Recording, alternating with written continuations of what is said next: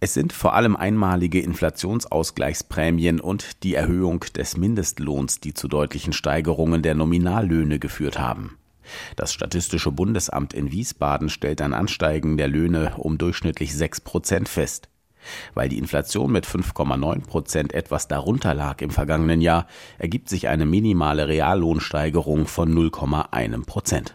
Ja, eine Null ist natürlich bei den Reallöhnen besser als die Rückgänge, die wir in den Vorjahren gesehen haben, sagt der wissenschaftliche Direktor des Instituts für Makroökonomie und Konjunkturforschung der gewerkschaftsnahen Hans-Böckler-Stiftung Sebastian Dulin. Wir hatten jetzt im vierten Quartal einen spürbaren Anstieg bei den Reallöhnen und äh, das ist etwas, was sich voraussichtlich auch dieses Jahr fortsetzen wird und das ist eine sehr gute Nachricht.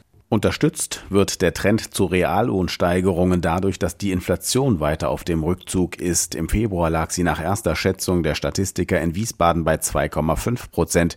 Im Januar hatte die Preisteuerung noch bei 2,9 Prozent gelegen. ING-Chefvolkswirt Carsten Bjeski. Na, die Energiepreise sind gesunken oder sind nicht mehr so stark gestiegen. Bei Nahrungsmittelpreisen das Gleiche. Es ist ein nicht mehr so starker Anstieg der Preise, aber, das sieht man auch bei einigen der Länderdaten, dass wir in anderen Bereichen im Dienstleistungssektor zum Beispiel immer noch eine ziemlich ordentliche Inflation, einen ordentlichen Preisdruck haben. Doch die aktuelle Tendenz stimmt und die Inflation geht zu Jahresbeginn weiter zurück.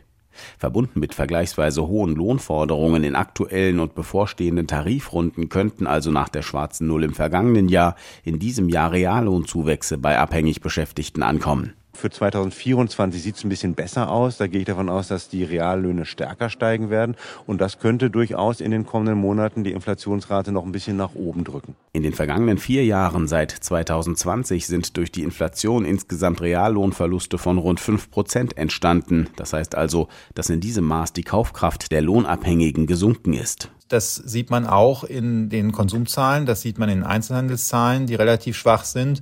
Und das ist einer der Gründe, warum die deutsche Wirtschaft sich im Moment am Rande der Rezession bewegt. Die Menschen können einfach nicht mehr so viel kaufen und dadurch wächst auch der Konsum nicht mehr. Sagt Wirtschaftswissenschaftler Sebastian Dulin vom IMK. Von Kaufkraftverlusten besonders betroffen sind ärmere Einkommensgruppen.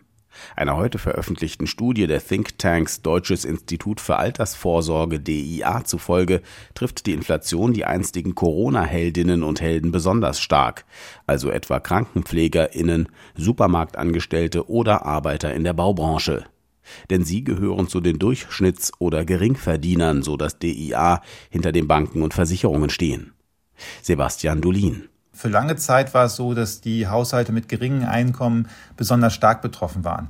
Denn diese Haushalte geben besonders viel von ihrem Einkommen für Haushaltsenergie und für Nahrungsmittel, also für Grundbedürfnisse aus. Und das waren die beiden Produktkategorien, wo die Preise zunächst am stärksten gestiegen sind. Das hat sich jetzt zuletzt etwas abgeflacht.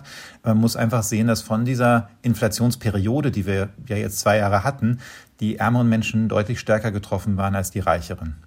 Vor diesem Hintergrund erklären sich auch die aktuellen Tarifkonflikte. Gewerkschaften versuchen mit hohen Lohnforderungen die Kaufkraftverluste der Beschäftigten auszugleichen oder, wenn möglich, sogar Reallohnverbesserungen zu erreichen.